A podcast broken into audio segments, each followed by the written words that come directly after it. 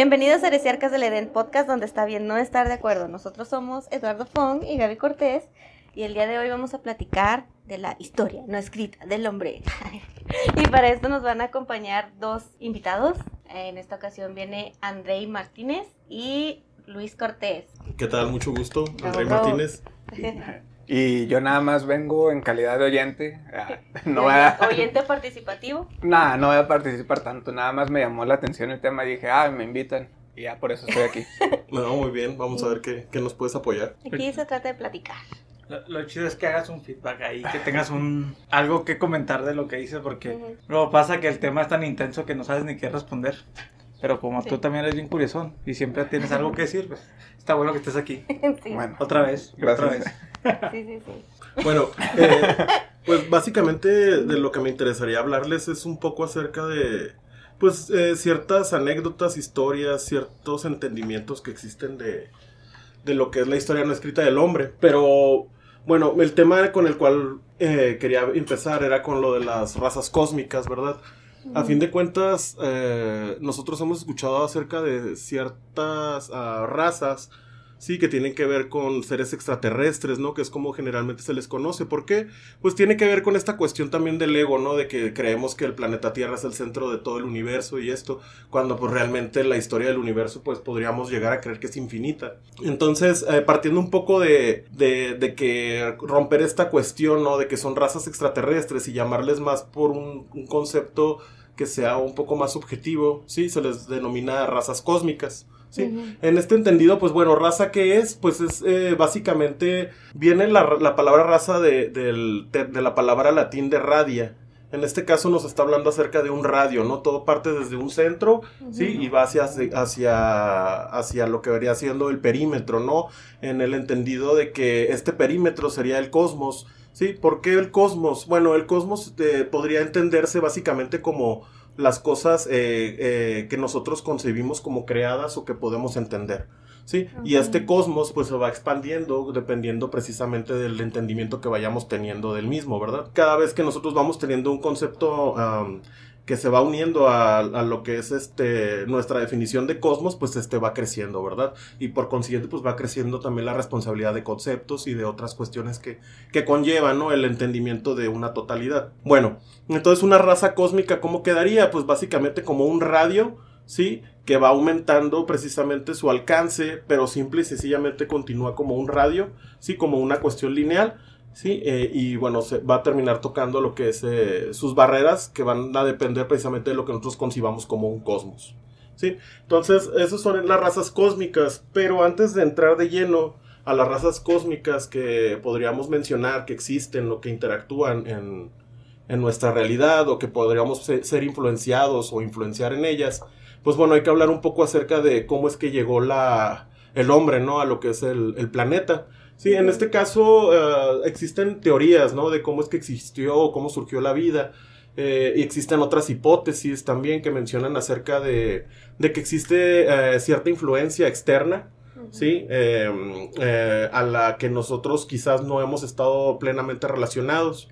¿sí? Entonces, hay, una, hay una serie de documentos que no tienen, digamos, un peso científico, pero son documentos que Ah, parten de la primicia que han sido inspirados, ¿verdad? Que han sido revelados, eh, como cualquier otro tipo de texto eh, que pueda tener alguna connotación religiosa. Y este tipo de documentos se les denomina ser uno, el ser uno, la cual nos narra la historia de mm, ciertas entidades que estuvieron interactuando en un momento y que mediante esa interacción se generó un fenómeno el cual terminó afectando el planeta y es precisamente en el cual nosotros ahorita estamos metidos. Muchas veces nos hemos preguntado quizás eh, cuál es mi razón de existir, cuál es mi razón de vivir, cuál es esto.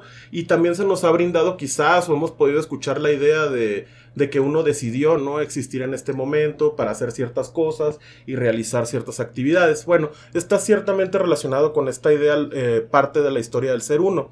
Eh, el ser uno inicia en un planeta llamado Satien. Eh, muchas veces este planeta pues se le ha distorsionado el nombre y actualmente se le conocería como Satán, ¿verdad? El concepto de Satán. Este planeta, Satien, pues era un planeta con, um, digamos, que se empezó a generar eh, conciencia en él, ¿verdad? En este caso, entidades de eh, un plano no físico, sí, pero que son entidades enfocadas más a la cuestión de la luz, eh, por denominarlo de una manera, en el sentido de que existen dos grandes energías, eh, positivo negativo. Este, digamos que los positivos tienden más a la luz y los negativos tienden más a la cuestión oscura. Entonces, eh, los ayaplianos son entidades de una dimensión sublime. Nosotros vivimos en una dimensión densa. Sí, es la, dimensión de la materia. Y las dimensiones sublimes son dimensiones donde existe una, un mayor entendimiento, pero de la energía, ¿sí? Donde las entidades son mayormente energéticas. Entonces, estas entidades ayaplianas llegaron precisamente o empezaron a influir en este planeta con la intención de desarrollar conciencia, en, la materia densa o en lo que vienen siendo los cuerpos densos. Eh, ellos, este, esta raza o estas entidades, pues se apoyaron de ciertas, ah, de ciertos cuerpos físicos que encontraron en los reptilianos, una raza que precisamente, eh, digamos que inocularon en este planeta llamado Satien, ¿sí? Y cuidaron que precisamente mediante cierta, ciertas actividades de, ingeniería genética, pues lo que, lo que hicieron fue básicamente eh, procurar que estos reptilianos o estos cuerpos reptilianos conservaran ah, lo que viene siendo ah, enseñanzas y recuerdos, es decir, que se generara una trascendencia de qué, pues básicamente de lo que era el equilibrio, porque básicamente las entidades de la luz tienden a lo que es el equilibrio y a fin de cuentas las entidades de, la oscuridad o entidades de, la negatividad pues tienden más a lo que es generar el caos, ¿no? También entendiendo que pues el universo es uno y que todas estas energías tienen que convivir a fin de cuentas, ¿no? Porque es un proceso en el universo, lo hemos visto, o sea, se crean planetas, se crean galaxias, o sea, digamos que tiene que ver con esta idea, ¿no? De la creación, la destrucción y la mutación. Bueno, entonces estos reptilianos no distorsionados que fueron precisamente inoculados por entidades ayaplianas, pues bueno, llegaron a un punto en el cual ellos empezaron a notar que tenían ciertas características y es aquí donde entra este mito sobre la, pelea de, de, Dios contra el hombre, ¿no? O el hombre contra Dios. Sí, digamos que estos reptilianos eh, que no, que, tendrían la capacidad de trascender, pues bueno, lo que, lo que generaron fue una disputa contra sus creadores, ¿no? Eh, ¿Qué fue lo que sucedió? Pues bueno, había dos este, nombres principalmente en, este, en esta historia, lo que es eh, Luzbel y Lucifer, los cuales fueron personalidades de este planeta que fueron desarrollando un virus que se le denominó Factor X, pero posteriormente se le renombró como ambición. Ellos generaron lo que viene siendo la ambición, eh, empezaron a romper el equilibrio. ¿Por qué? Porque vieron que a fin de cuentas el control pues les producía placer y empezaron a fomentar ese tipo de prácticas para ellos. Entonces en el planeta empezaron a generar un control sobre toda la demás raza. Fueron ellos los que encontraron esta cuestión y ahora como las entidades de luz son entidades que no, no intervienen, son entidades no intervencionistas, pues bueno, dejaron que continuara el proceso, ¿verdad? ya se había desatado a consecuencia de lo que ellos habían generado. Entonces, lo único que pudieron hacer para intervenir y evitar que esto se generara de una forma desmedida, ¿por qué? Porque la intención de Luzbel, Lucifer, pues era precisamente generar linajes en otros planetas para empezar a propagar lo que es el virus ambición. ¿Qué fue lo que hicieron en este caso los ayaplianos? Bueno, los ayaplianos forman parte de lo que viene siendo eh, una confederación eh, cósmica, una confederación galáctica. Entonces eh, se apoyaron precisamente esta confederación y lo que hicieron fue como un tipo cuarentena al planeta. Esta cuarentena se le llamó la malla etérea. ¿Qué fue lo que hicieron? Pues básicamente procuraron que esa energía densa que se estaba formando en esta, en esta, en esta, en este planeta, Sí, y que estaba generando una carga que le estaba destruyendo al mismo planeta, que lo iba a llevar a su destrucción, pues bueno, que se contuviera durante cierto tiempo. ¿Cuál fue la realidad? Pues que no pudieron precisamente contenerla totalmente, sí, por la carga que tenía, y bueno, terminó explotando este planeta. ¿Qué es lo que terminó pasando con los pedazos o fragmentos de Satien? Bueno, se dispersaron por todo lo que es el universo y terminaron impactando pues a lo que viene siendo Tera, lo que viene siendo Gaia o lo que llamamos actualmente como planeta Tierra. Entonces, al momento que termina contagiada Tera, Gaia, planeta Tierra, por esta energía densa llamada virus ambición, es cuando precisamente la Confederación decide precisamente reclutar entidades, eh, seres, eh, entes, sí, para que vengan precisamente a encarnar y transmutar esa energía densa en energía sublime mediante qué? Mediante el campo magnético y su equilibrio. ¿sí? Esa es una hipótesis por, la, eh, por la cual precisamente nosotros estamos en este planeta. ¿sí? Eh, a grandes rasgos, ¿verdad? Entonces, dentro del planeta, pues la transmutación de esta energía ha tenido eh, un proceso largo, este, y ha habido también enfrentamientos de ciertas castas, de ciertas razas, de ciertas entidades, sí, este, por obtener el beneficio que les da el hecho de la energía que nosotros transmutamos. Porque a fin de cuentas hay entidades que se alimentan de la energía. Sí, esta es la hipótesis que se plantea en lo que yo les planteo, ¿verdad? En lo que les cuento, mejor dicho. Entonces, bueno, dentro del proceso, ya cuando nosotros decidimos encarnar aquí y empezar a convertir esta energía densa en energía sublime mediante la transmutación por el campo magnético o el equilibrio de energías femeninas y masculinas que cada uno de nosotros va realizando conforme va existiendo en el planeta, pues bueno, han habido ciertas etapas, ahorita estamos nosotros en la tercera etapa de siete. En teoría nosotros vamos a generar siete dispensaciones, siete generaciones que van a continuar el proceso y ahorita estamos en la tercera. La primera etapa que pasó, bueno, es en la época de Lemuria. No sé si no- ustedes hayan escuchado acerca de Lemuria. No. Híjole, en puros videojuegos era una tierra Exacto. ancestral donde Es- convivían todas las razas. Es una tierra ancestral, precisamente, y está ubicada en lo que es la zona de ah, la India. Incluso hay cierta evidencia que, mezcla eh, el contacto de reptiloides gigantes con este, humanoides en esa región, precisamente por esta época donde se supone que existió Lemuria. Entonces, eh, eh, son hipótesis, ¿verdad? A fin de cuentas, nada de esto está escrito, ni nada está este, fundamentado en, en evidencia científica, ¿verdad? O del... O de... Sí, sí, sí, evidencia científica. Bueno, entonces, en Lemuria la humanidad lo que hizo en ese proceso de, de esa civilización, sí, porque hay que entender que, por ejemplo, lo mismo que pasó con la Atlántida, hubo cambios magnéticos, en, eh, cambios del polo magnético del planeta, y esto generó precisamente que pues la Tierra cambiara de, de- de forma, de Forma. posición, y el agua Ujú. también se acomodara de otra manera, que es también una situación que estamos viviendo actualmente, no sé si Sí. se han percatado Mm. de que la, la- la tendencia es de que el cambio del polo magnético se vaya a cambiar y a fin de cuentas pues va a haber una hecatombe en la cual pues nosotros vamos, posiblemente nosotros no, pero las generaciones venideras próximas, sí, Ujú. les vaya a tocar ese cambio, ¿verdad? Radical. Pero bueno, esas son hipótesis. Sí. Entonces, en Lemuria lo que hizo la, la humanidad fue que integró el cuerpo vital o etérico con el cuerpo físico. Fue cuando precisamente empezó a tener conciencia de que había algo más allá de lo que era la percepción física.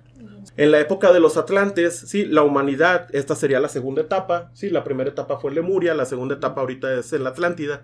Este, la humanidad lo que hizo fue que agregó otra parte a esta síntesis que ya había alcanzado. Ahora lo que hicieron fue la naturaleza astral, sí, entonces el hombre siguió este el, el hombre psíquico vino definitivamente a la existencia, es decir, que ya se empezó a tener conciencia del cuerpo y sobre todo que había precisamente una, una percepción extrasensorial, que no nada más era el cuerpo físico, sino que había algo, por ejemplo, en los sueños, ¿sí? O no sé, en las meditaciones o en ese tipo de prácticas que se llegan a tener o se empezaron a descubrir, ¿sí? Ajá. Este, existía algo más que el simple cuerpo físico. Como una práctica que conoceríamos ahorita como espiritual o prácticas espirituales. Totalmente empezaron a despertar este tipo de situaciones, las prácticas espirituales. O sea, imagínate, estamos todavía como que rozando la segunda etapa, ¿no? Sí. Estamos, se supone, en la tercera etapa. Dice, hoy, en nuestra, en nuestra raza acuariana, así es como se le denomina por la era, la etapa, la posición, ¿no? A fin de cuentas, el entendimiento que ellos tienen. Que este entendimiento está muy relacionado con la cultura maya. Sí, Ok. también se me había pasado decirles, está muy relacionado lo que es el ser uno con el entendimiento mesoamericano. Mejor dicho, no maya, sino mesoamericano. Porque maya es solamente una, Una cultura. región. una región, es solamente un grupo muy pequeño de todo lo que era Mesoamérica. Sí. Sí, De hecho, déjate, déjate interrumpo un poquito. En un viaje que tuvimos a Chiapas, una persona dijo algo muy interesante de cómo las estructuras estaban, las puertas de las pirámides y muchas estructuras de las pirámides eran idénticas a los que estaban en Egipto, a los que estaban en la India, que están, porque él decía, nosotros teníamos la capacidad de tener este, esa comunicación extrasensorial que mencionabas.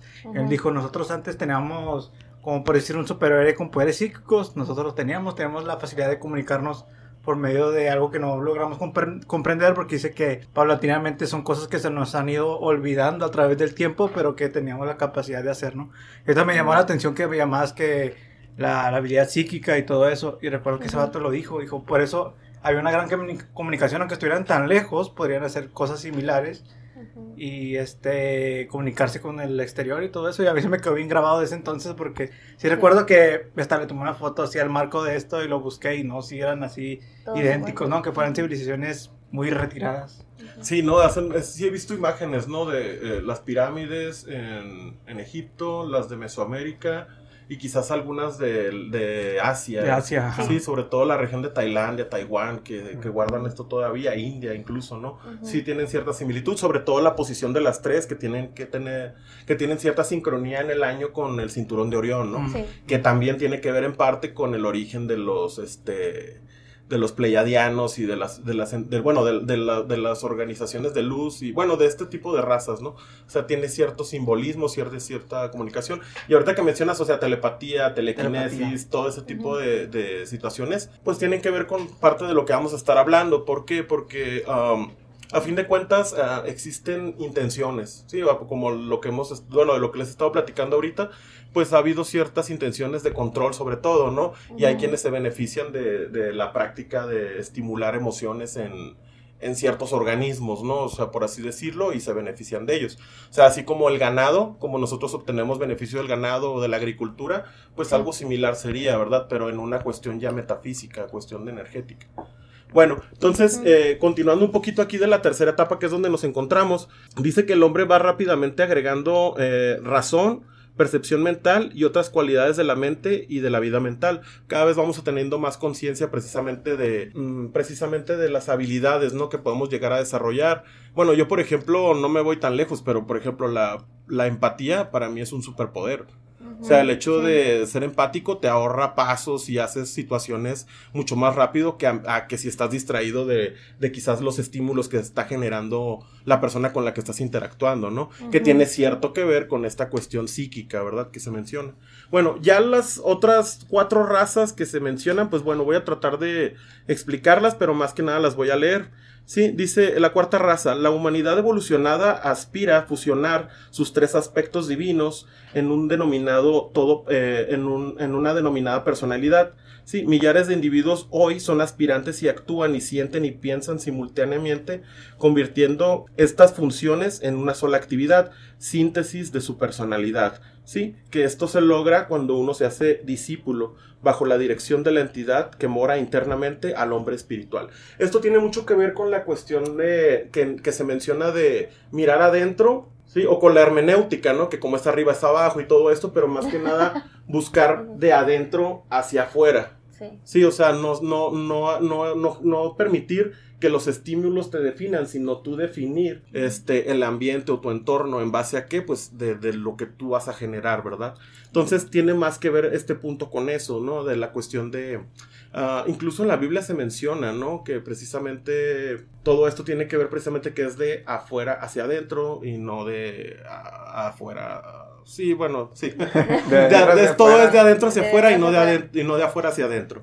Sí. Sí, bueno. Entonces, en teoría estamos ahorita pasando ya a la cuarta etapa de la humanidad.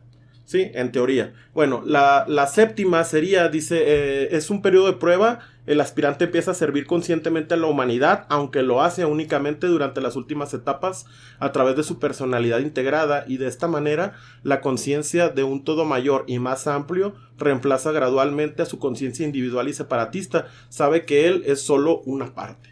Sí, cuando Mm. uno forma más parte de la conciencia. Y esto tiene mucho que ver con. ah, ¿Han escuchado hablar en, en inglés se dice el higher self? Y en español se dice el gran yo o el yo Yo superior. superior. Ujú. Ujú. Sí, entonces tiene que ver con esta conexión que, por ejemplo, algunas culturas, ah, o sobre todo algunos exponentes de culturas como los avatares, eh, pudieron manifestar de mejor manera que, que quizás ahorita nosotros, ¿no? Pero eh, tiene que ver con esta cuestión de que la conciencia o, o a fin de cuentas de hacer todas las cosas, pero como aquí lo mencionan, ¿no? Ya formando un parte de un todo, no solamente viéndote como algo egoísta y separatista, ¿no? Entonces, bueno, son, son procesos ¿verdad? De, la, de la raza. Y lo que sigue, el sexto, eh, la sexta raza o el sexto paso o el sexto proceso, dice, para el discípulo el proceso de integrarse al reino, sí, de las almas, de Dios, continúa hasta terminar el tercer grado. Y ya como aprendiz, que esta sería la séptima, el maestro empieza a realizar, a realizar la transferencia de la sabiduría para que el sexto grado tome la decisión. Es decir, ya cuando tú estás en un punto en el cual eh, te comprendes como parte del todo y sobre todo que tus acciones van a favor del todo, pues bueno, ya lo que continúa es simple y sencillamente que esto se replique. A fin de cuentas, como vemos, pues tiene que ver como un camino introspectivo más que nada, ¿no? Pero que si lo vemos en gran medida, pues eh, sería lo tiene que ver, en los primeros dos, tres pasos, tiene que ver con la evolución humana que nosotros tenemos de, alguna forma palpable, ¿sí? Y hay evidencia de todo esto, pero como vemos a partir del cuarto ya nos está hablando de conceptos que sí se han manejado, pero que quizás están en completo olvido o en abandono, ¿verdad? Sobre todo, ¿por qué? Porque pues ahorita estamos enfocados más en la posesión y el placer, en las posesiones, el placer, en satisfacción, ¿sí? Y sobre todo satisfacción inmediata, ¿sí? Sobre todo ahorita las redes sociales pues nos han brindado esa situación, ¿verdad? De que inmediatamente tú sabes si algo funciona o si algo no funciona, ¿verdad? De lo que estás haciendo. Muy bien, sí. Entonces, este, esto sería básicamente el preámbulo sí, de lo que les quería mencionar, un poquito acerca de la, de lo que viene siendo la evolución del hombre, de la humanidad y de cómo fue que se empezó a manifestar aquí, ¿verdad? Este, en cuanto a lo que yo he, concebido, o mejor dicho, con lo que yo he recibido de información. Pero, este, ya entrando un poquito más en lo que son las razas cósmicas, pues bueno, ah, en la Tierra, existen, existen razas que están enfocadas, como les he mencionado, hacia la parte negativa y otras hacia la parte positiva. ¿sí? Eh, se les llama también estas energías positiva y negativa, masculina y femenina. Entonces hay, hay ciertas razas que llegaron precisamente junto con el hombre. ¿sí? que son razas intervencionistas y que son las que precisamente han tratado de influir y obtener beneficio de las actividades que nosotros desarrollamos dentro del planeta. Sí. Tengo tiempo. Ok. Hay muchas cosas que me suenan, pero digámosle en pedazos que puedo ir relacionando con otras cosas. Por ejemplo, los seres ayapleanos, ayaplean, ¿cuándo empiezan a, bueno, en nuestra historia, cuándo empiezan a, a formar parte, digámosle, del consciente colectivo? ¿Cuándo empieza? Porque lo veo mucho en historias de la cultura popular, o sea, se me vienen a la mente dos, Evangelion o Evangelio, no sé cómo se pronuncia. Y uh, Una Odisea en el Espacio. ¿Han visto, ¿Has visto esa película? Dime que, o has leído el libro, dime que lo has visto. Está chingón. Les recomiendo que vean la película bajo los influjos de un estupefaciente, el de su preferencia, puede ser alcohol. un poquito más la mente, ¿no? Sí, es que es una película que casi no tiene diálogo. Y si yo no hubiera leído el libro antes de ver la película, probablemente no lo hubiera entendido. Okay. ¿Qué eso nos pasa? Yo realmente me perdí con la película. Pero, por ejemplo, la primera parte, el despertar del hombre, se me hace muy simbólica. Está, para mí, habla sobre la evolución del hombre. Ah, voy a tratar de resumirla. Básicamente hay una ya revelación de todo, ¿no? Hay una raza extraterrestre, incorpórea, y de repente llega a la Tierra y aparece un monolito. Un monolito, hace cuenta, es una piedra pintada de negro. De hecho, hace poquito empezaron a aparecer un movimiento artístico, ¿verdad? Donde sí, ándale, artístico, cierto. Entonces, hay un grupo de homínidos que están peleando por recursos, aparece el monolito dentro de su grupo, ellos lo tocan y digámosle, no es ingeniería genética, pero como que les reconecta el cerebro porque dicen, ah, estos tienen potencial. Bueno, no lo dice el monolito, ¿verdad? Pero juzga a esa especie que tiene potencial de ser algo más y les sugiere el uso de herramientas y de hecho se ve ellos en la película como hay un jaguar que un leopardo no me acuerdo qué es que los mata están peleando por recursos y de repente está uno con unos huesos, les empieza a pegar, les empieza a pegar y empieza a romper los huesos con un fémur más grande. Y las siguientes escenas son de tapires cayendo, o sea, los están matando y después los ves comiendo, comiendo carne. Después se dan cuenta cuando empiezan a pelearse por un charco de agua que son usados como armas y matan a otro, los dominan. Y es la escena clásica donde un changuito avienta un hueso o sea, sigue la cámara del hueso y de repente, ¡pum!, en el espacio. Y es una, daba un salto gigantesco desde el inicio del hombre hasta en ese momento la 2001, ¿verdad?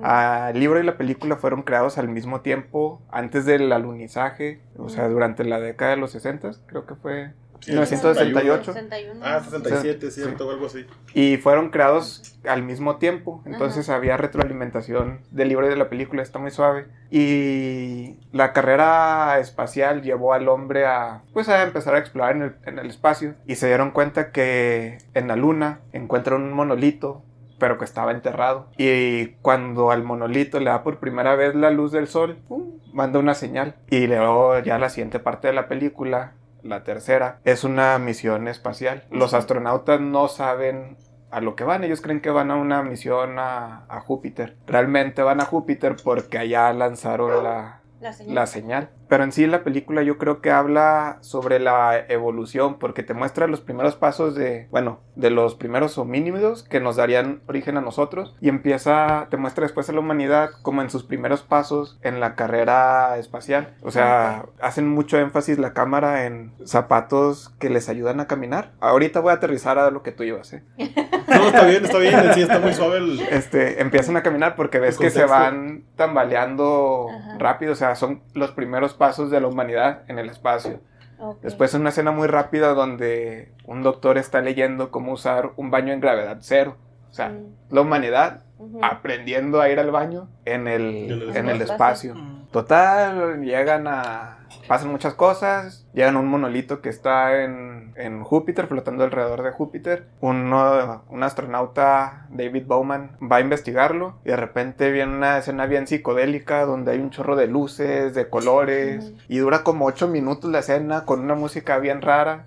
Después aparece en una habitación, luego se ve al mismo de, de viejo y luego de joven, luego se aparece que está muriendo en su lecho de muerte, aparece el monolito y de repente hay un niño, un bebé gigante en un saco embrionario en el espacio, enfrentándose a, bueno, viendo la Tierra. Está bien fumada la película, pero lo que quiere decir es que hay una raza alienígena, ya después leyendo el segundo libro, que ellos tenían también cuerpos, empiezan a explorar el, el espacio, se dan cuenta de que pues, tienen limitaciones físicas y luego se vuelven máquinas, porque David Bowman cuando está atravesando esas estrellas, esas, bueno, en la película esas luces, Ese túnel, sí. o sea, en- te describe muchas cosas en el libro, de que ve varios soles, ve, un cementerio de máquinas que están ahí nada más flotando. Después se da cuenta que esa misma raza, para quitarse las limitaciones de su cuerpo, este, se transforma en máquinas para poder durar más, pero siguen estado, estando atados a las leyes de, de la física.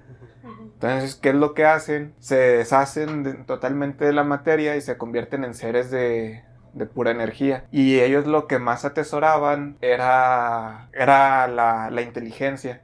Entonces viajaban por todo el universo buscando seres que pudieran desarrollar la, la inteligencia porque era lo que ellos más aprecian y los ayudaban a. Entonces encontraron a los homínidos y les dijeron, eh, pueden usar herramientas, tienen las condiciones. Pusieron un monolito en la luna como señal de que, ah, mira, estos ya Cuando están. suceda.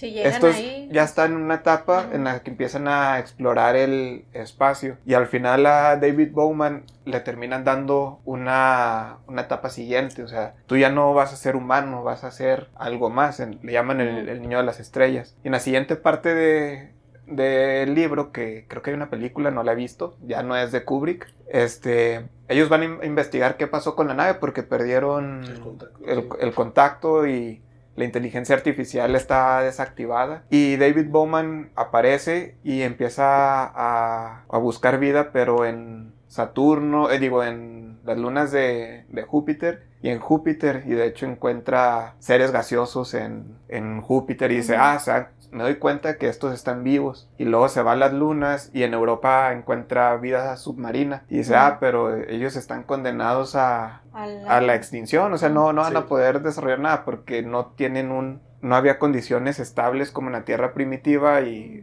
algo, es que Arthur C. Clarke, el autor, era un científico. De hecho, es el que acuñó la frase de cualquier civilización lo suficientemente avanzada, su tecnología es indistinta de la magia. Ah.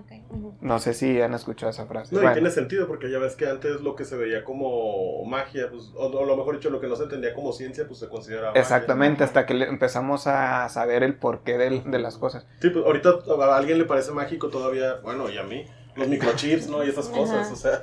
Sí.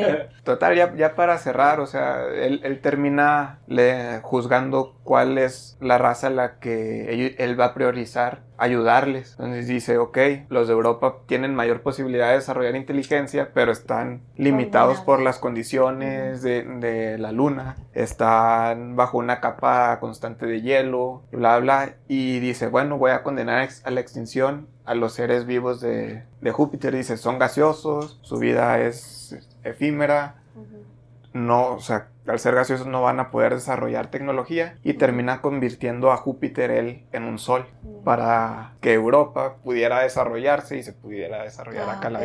Está muy suave, entonces por eso dije, ok, ¿de dónde viene? Ah, en el consciente colectivo esta idea de seres ayapleanos, de seres que no tienen cuerpo, que son energéticos y que van este, enfocados a crear razas o a ayudar a otras razas a... O más que nada, fíjate, la función de este tipo de, de entidades es la de eh, la expansión de la conciencia, porque tiene que ver con esta cuestión de que el universo se está conociendo a sí mismo. Entonces la función básica de este tipo de entidades de la luz, pues es de que haya comunicación o que haya sincronía de la información, sí, en todos los niveles. Por ejemplo, me encanta mucho una frase de Nietzsche que decía que qué hermoso sería el punto en el cual el conocimiento de este universo estuviera conectado con los universos aledaños o las galaxias aledañas. Sí, al punto en el cual se fuera generando esta interconectividad, al punto en que todo el conocimiento fuera uno solo. O sea, llegar a ese Ah, punto, ¿no? Entonces, eh, parte de la función de estas entidades es eso. Pero a fin de cuentas hay otras entidades que pues encuentran, te digo, satisfacción en otras actividades, ¿no? Que no sean estas. Sí, como el hecho de, pues sí, o sea, la dominación, el control, el placer y ese tipo de situaciones. Porque también me viene a, a la mente los... Ay, ¿Cómo se llaman? La religión de Tom Cruise. Ah, sí, La la cienciología, La cienciología. ¿cómo no? cienciología también tiene esta idea de... Qué bueno que mencionas la religión. Bueno. Sí, Sí, sí. no, no, no, no sé mucho de la cienciología. No, me tampoco viene- yo, tampoco yo, pero- Lo, lo básico. Pero tiene esta cuestión de que utiliza conceptos este, metafísicos, física cuántica, este, aliens, extraterrestres, entidades, este, eh, inter- entidades interdimensionales y eso. Fíjate que, qué interesante. Yo, por ejemplo, soy este eh, mormón. Yo me fui bautizado dentro de los mormones. Y ellos, eh, de sus prácticas, genera, o sea, hacen, tienen cierta información, lógicamente está manipulada, pero por ejemplo, ellos eh, hacen bautizo por los muertos. Así le llaman. Y esa actividad la realizan dentro de un este de un templo, el templo, por ejemplo, aquí en el Parque Borunda en Ciudad Juárez, Está... está, hay un templo mormón y ahí realizan ese tipo de prácticas, el, el bautizo por muertos, en el entendido de que, pues de que no les llegó la buena nueva, este, yo eh, me voy a hacer pasar por ti en este bautizo, este, lógicamente hay cierta comunicación metafísica, ellos así me imagino que lo han de determinar y por eso esta persona se puede bautizar por esta persona que ya no existe en este plano. Sí, esa, es una de sus, Esa es una de sus prácticas. Pero a lo que iba realmente es que eso lo hacen porque es una de sus prácticas que les ayuda a obtener un mejor nivel de gloria. Ellos Ah, manejan... Es que tienen varios niveles Ellos de gloria. niveles de que, Por gloria. ejemplo, los que están muy cerca van a. Es como un sol, ¿no? Dios. Algo así me había explicado un amigo. Por ahí. Dios es un exacto. sol. Ujú. Y los que están más cerca de él son los que tienen mayor nivel de gloria, son los planetas. Luego me había explicado un amigo que, Por digámosle ejemplo- así, el vulgo serían como las estrellas porque son muchos, pero están lejos. Por algo así decirlo. Es que, por ejemplo, eh, tiene que ver con esto que mencionamos ahorita de las antiguas culturas y de las pirámides. Por ejemplo, eh, el, el contacto, no por nada están este, eh, alineadas con el cinturón de Orión, que es donde se supone que está ubicada Alpha Centauri, si no me equivoco. O sea, que a fin de cuentas es una de las... Este, Estrellas más de, cercanas. la- de las más viejas, de las más cercanas al Big Bang, sí, de las condiciones más densas, sí, que es donde ellos marcan que está Dios. ¿sí? Ahora, ese es el grado de gloria superior, donde vas a tener contacto con Dios, vas a tener contacto con, con Jesucristo y con el Espíritu Santo. Pero dependiendo de eso, pues ya te vas acercando un poquito más hacia el planeta Tierra. Y este existe otro nivel de gloria donde no vas a tener contacto con Dios, pero sí con el Espíritu Santo y con Jesús. Y otro nivel de gloria un poco más cercano a la Tierra, que es ya un poco donde nada más el Espíritu Santo. Y otro donde ya es como un tipo purgatorio, ¿verdad? Entonces son estos tipos de niveles de gloria, ¿no? Y manejan un poco de esta información distorsionada totalmente, ¿no? De la evolución o el origen de la conciencia en el universo. Sí, o de esta historia no escrita del hombre. Entonces, este, te digo, menciona mucho eso, ¿no? Y varias religiones o muchas, o muchos, o, mucha información, a fin de cuentas, es manipulada, ¿no? Sí, ahorita vamos a empezar a hablar un poco más de las instituciones que conocemos y que a través de la historia pues han manipulado la, o han, sí, manipulado, tergiversado la información. Sí, por ejemplo, yo escuché en un podcast una...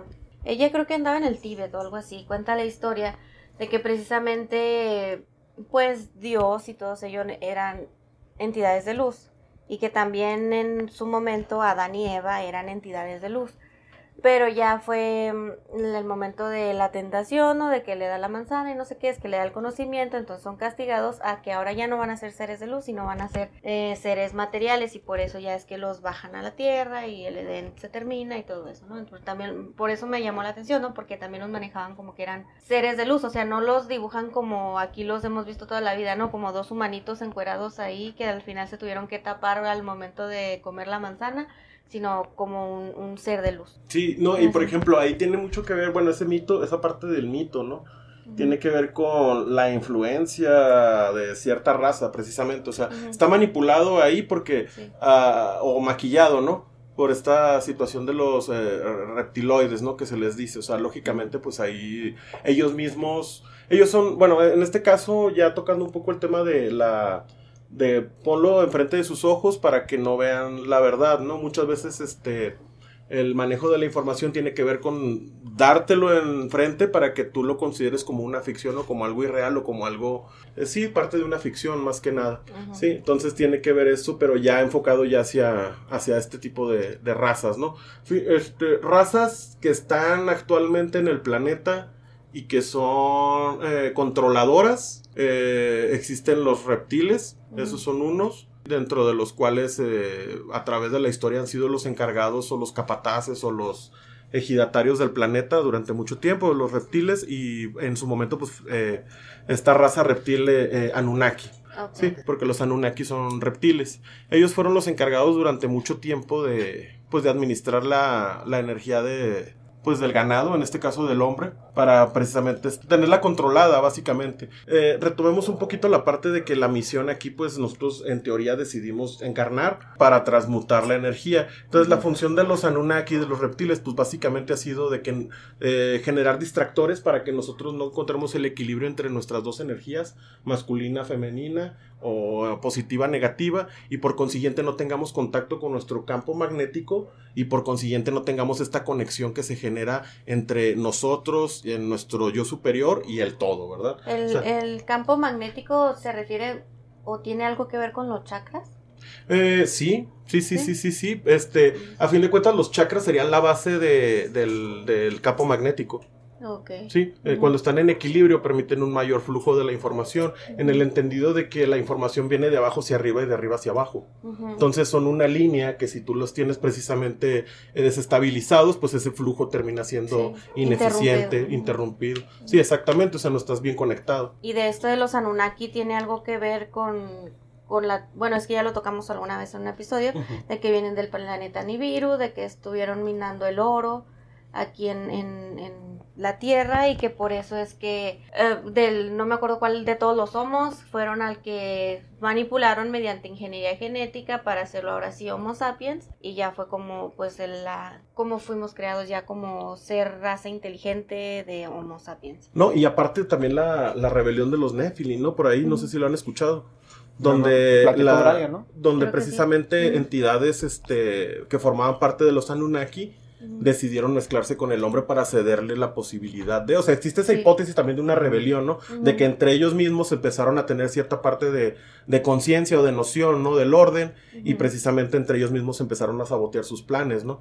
Y, eh, pero bueno, este, sí tiene que ver con eso porque esta raza, te digo, se ha encargado de sabotear, este, el equilibrio o la, o la, conexión entre energías, pero principalmente para esto, para obtener ellos un beneficio. ¿sí? El hecho de que ellos estén llevando, por ejemplo, o bueno, de que se capture el oro y todo esto, pues tiene que ver con el flujo de energía, porque se sabe que el oro es, digamos, el mineral que mejor eh, permite, o sea, que en menor cantidad te permite el, mayor este, eh, flujo de energía. A diferencia de otros, tiene menor resistencia, creo que para... O sea, tiene, tiene estas facultades, vaya. No por nada los antiguos reyes, por esta creencia de mayor conexión y todo, tenían coronas grandes de, de, oro. Sí, porque precisamente tenían este entendimiento de que... Pero eso ya viene después de que se corta la comunicación. Precisamente, digamos, la comunicación eh, directa, porque a fin de cuentas la influencia continúa, ¿no? Entonces, eh, si nos ponemos un poquito a analizar la evolución de la historia del hombre, del, del, del, del homo en el planeta, pues inicia en, en la región central de África, Sí. Donde precisamente surgieron las primeras civilizaciones, de Siria, ¿sí? Entonces, eh, Siria fue de las primeras civilizaciones que empezó a utilizar el oro, ¿sí? No es la primera civilización que utiliza la escritura, esa se la dieron a Mesopotamia. Entonces, a fin de cuentas, este tipo de entidades o los capataces, sí, que en su momento principalmente fueron los Anunnakis, pues empezaron precisamente a generar, como mencionaba mi compañero ahorita, el ejemplo de, generar estímulos, ¿no? En ciertas civilizaciones para el florecimiento o para eh, generar ciertas herramientas que a ellos les beneficiaran para continuar con su, con su cosecha, vaya. Porque a fin de cuentas esto se puede interpretar como una cosecha energética ¿sí? Eh, a lo que se dedican estas entidades, ¿verdad? No es tanto de, hacerte sentir mal o algo, sino más que nada lo que obtienen a consecuencia de que tú generes ciertas emociones o ciertos pensamientos.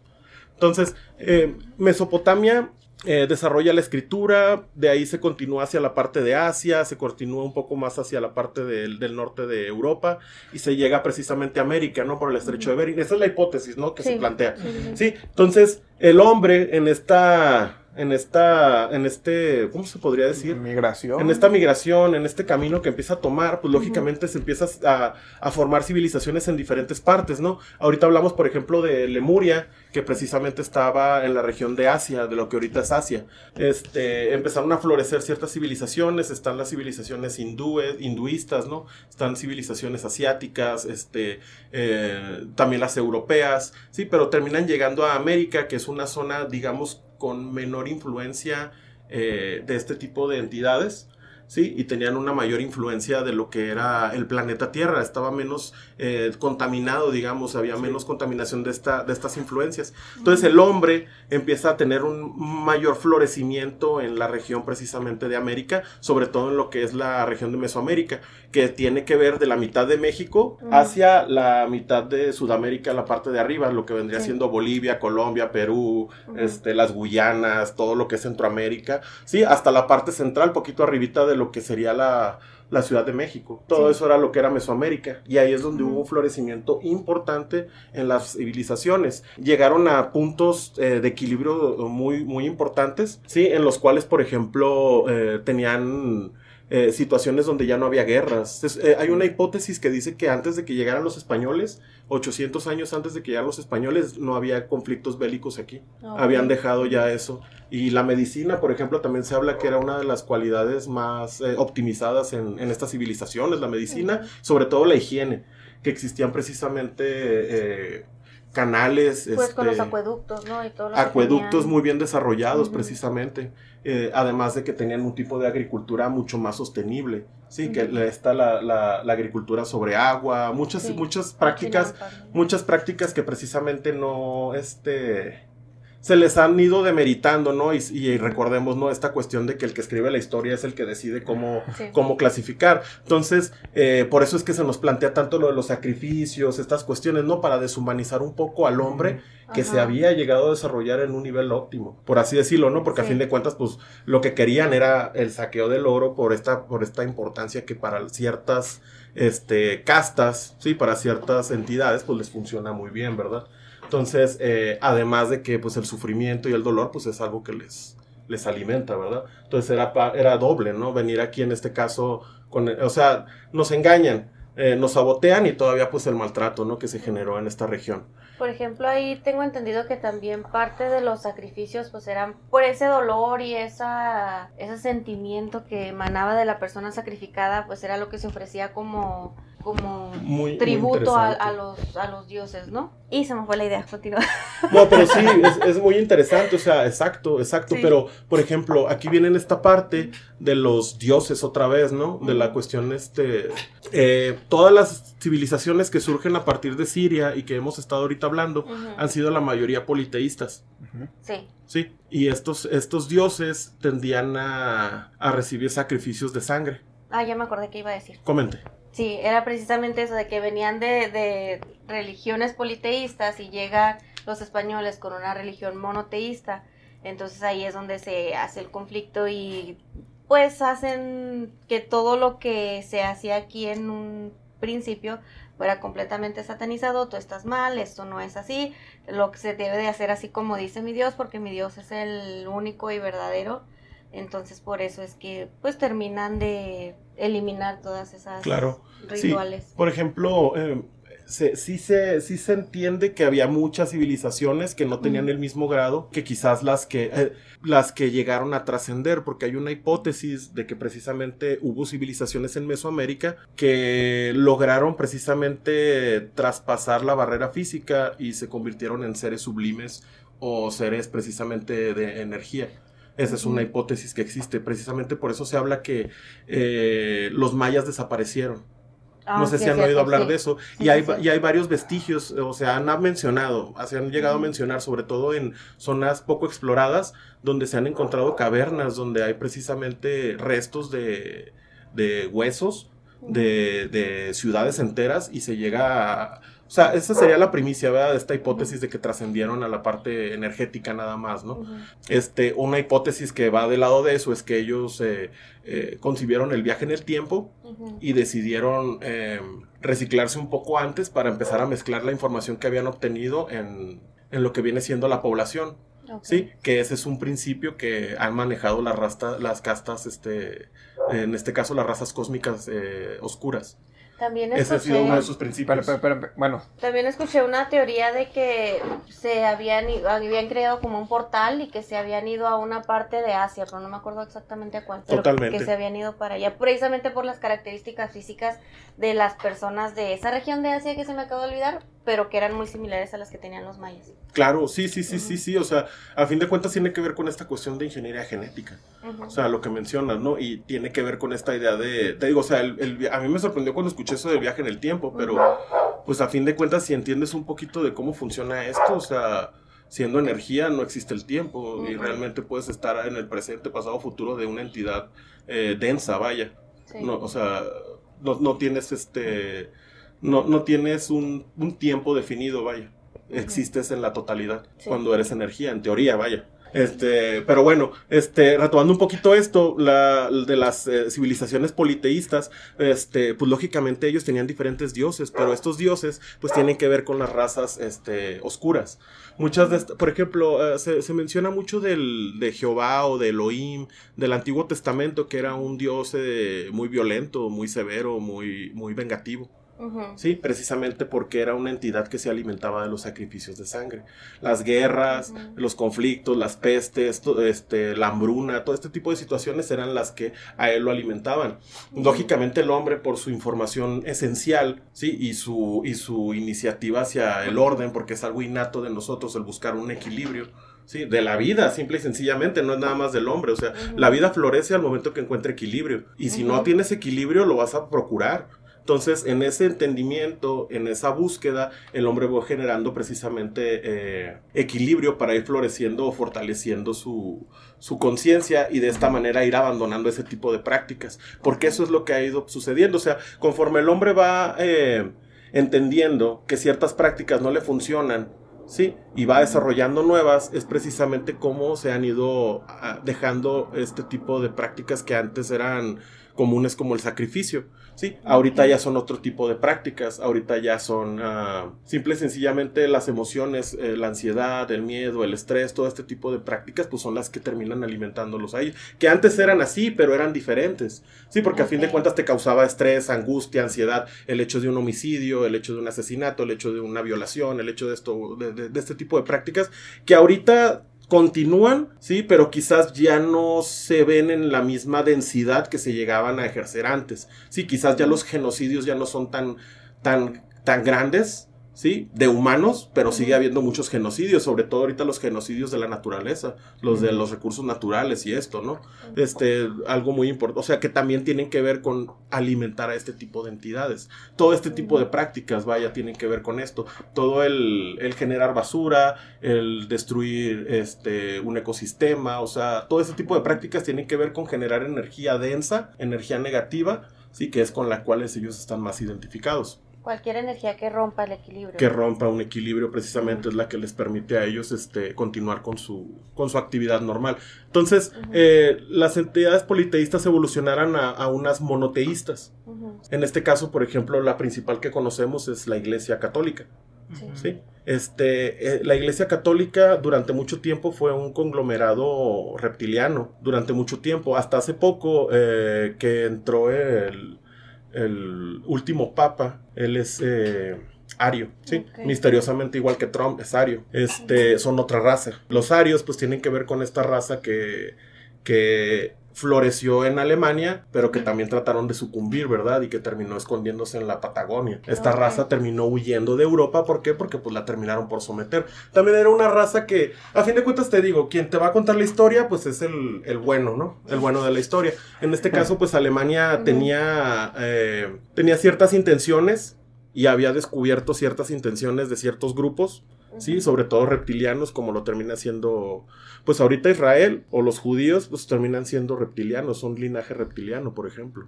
Quizás este, ah, vaya a haber ahí controversia y todo, pero bueno, el chiste es que los arios pues buscaban un poco más el equilibrio, buscaban eliminar la influencia de estos reptiles en el, en el mundo, pero pues a fin de cuentas ah, no se les apoyó del todo. ¿Por qué? Porque los reptiles ya estaban expandidos por todo el planeta, sobre todo Estados Unidos, que fue cuando eh, los reptiles estuvieron, te digo, en, en Europa se, cimentaron muy, muy fuertemente, fue donde más se cimentaron, generaron lo que es el, la iglesia, generaron el Estado y generaron lo que es la bolsa de valores.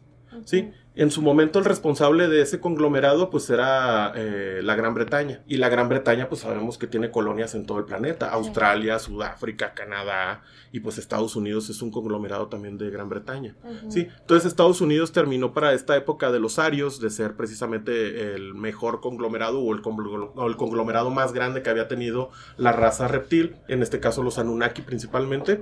Sí, y fueron que empezaron a desbordarse de poder, empezaron a consumir precisamente mayor cantidad de recursos y es lo que hemos estado viviendo ahorita, ¿no? Este vórtice de placer y de consumo de recursos y, y el estilo de vida americano y esto y otro que ya está acabándose, ¿verdad? Ya está sucumbiendo, ya nos estamos aburriendo también de esa idea porque ya se nos gastó, ya vimos que no es eh, plausible para el resto de nuestras vidas y menos para las generaciones venideras. Entonces ya estamos entrando en este conflicto con este tipo de práctica que se estaba llevando a cabo. Entonces, te digo, actualmente eh, los conglomerados eh, que fueron en su momento reptilianos, pues, pues han estado perdiendo poder y han estado perdiendo presencia. Te digo, Estados Unidos, Trump hace poco pues era un ario, ¿sí? Y se volvió eh, dirigente o mandatario del mayor conglomerado reptil. Ahorita volvió un reptil precisamente a cubrir esa, esa labor, pero pues ya están vencidos. Básicamente con esto de la pandemia pues fue, fue como darles un, un el tiro de gracia básicamente. Sí, ¿por qué? Porque ahorita pues ya vemos este, economías como la China que aprovechó bastante bien el fenómeno de miedo que se generó al principio de la pandemia en Europa y compraron toda Europa. La mayoría de bancos, la mayoría de recursos. O sea, ahorita China es, eh, es un, es un, este, pues es el mayor conglomerado que existe, pero ya no es reptiliano. Ahora hay un debate o hay un conflicto entre, digamos, el verdadero dueño del planeta porque ya le está quitando la jerarquía al que lo había dejado de responsable. Entonces, eh, se, ha, se ha hablado muy poco acerca de los rusos. Ahorita se han estado haciendo notar. Rusia pertenece a lo que es un bloque muy interesante que se llama el BRIC. Se han oído hablar del BRIC, ¿no? El BRIC es, un, es, el, es el bloque, se le dice. BRIC es B de Brasil, la R es de Rusia, la I es de India y la C es de China. ¿sí? Entonces, como ahorita vemos el conglomerado eh, más grande, sí, se, se, se mejor digamos, ahorita hay un conglomerado que es mucho más grande que Estados Unidos y está todavía más disperso en el planeta. Antes Estados Unidos lo que hacía era eh, generaba bases o generaba, por ejemplo, el conflicto en Ucrania es precisamente por una de las bases de Estados Unidos actualmente, sí, de que no la han querido mover, pero Estados Unidos ya no tiene poder, solamente están este, dando patadas de ahogado. Sí, entonces lo que están haciendo es provocar precisamente reacciones de Rusia, ¿sí? Y de sus allegados para precisamente eh, como que tener eh, mayor empatía de parte de los que estamos observando, ¿sí? Y de apoyarles con su movimiento, cuando en realidad lo que está sucediendo es que una... Digamos que el dueño del conglomerado le está exigiendo a lo que era el responsable que le devuelva ya lo que le corresponde.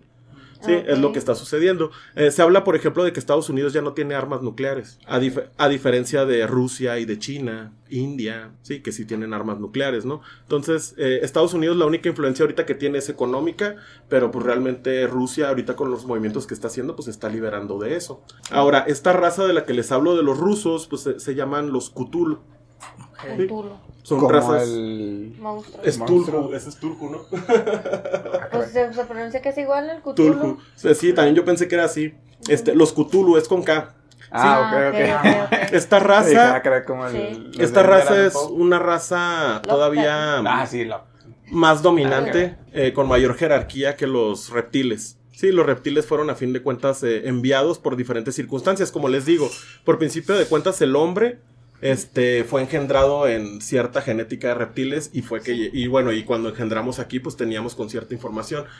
Y durante mucho tiempo, pues fueron ellos los responsables. ¿Por qué? Pues porque tenían cierta injerencia. Actualmente, pues ya la han ido perdiendo. ¿Por qué? Porque han generado situaciones de, de que la gente ha estado, más que nada, han tenido un proceso en el cual eh, se le ha permitido a las personas generar un mayor desarrollo de conciencia. Ahora, yo lo que veo es de que todas las fuerzas tienen que existir y tienen que interactuar y que todo lo que todo lo que pasa tiene que suceder. Entonces yo no veo algo como bueno o como malo. Ahorita tratamos de definirlo así, pero yo lo que veo pues es que es un proceso que tiene que pasar. ¿Por qué? Porque estamos realizando una actividad que cuál es? Pues simple y sencillamente estar en equilibrio.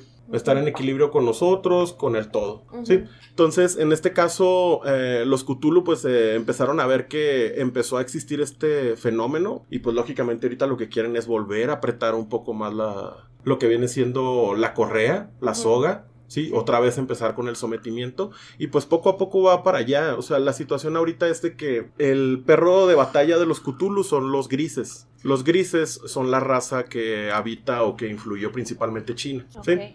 Y otra de las razas que están este, dentro ahorita de- del conflicto o que están influyendo precisamente y están dentro del BRIC, del bloque, son los luciferinos, que son raza que está en la India. Características de los grises, pues que son muy tecnológicos. Son pequeños, cabezones, o sea, son Es características que tú los comunes, ves. Es ¿Perdón? los Los grises. comunes. Sí, o sea, los aliens. alien Los, los común, aliens. ¿no? Ajá, los aliens, exacto. Entonces, son este entidades mayormente enfocadas a la tecnología, a la tecnocracia se les llama.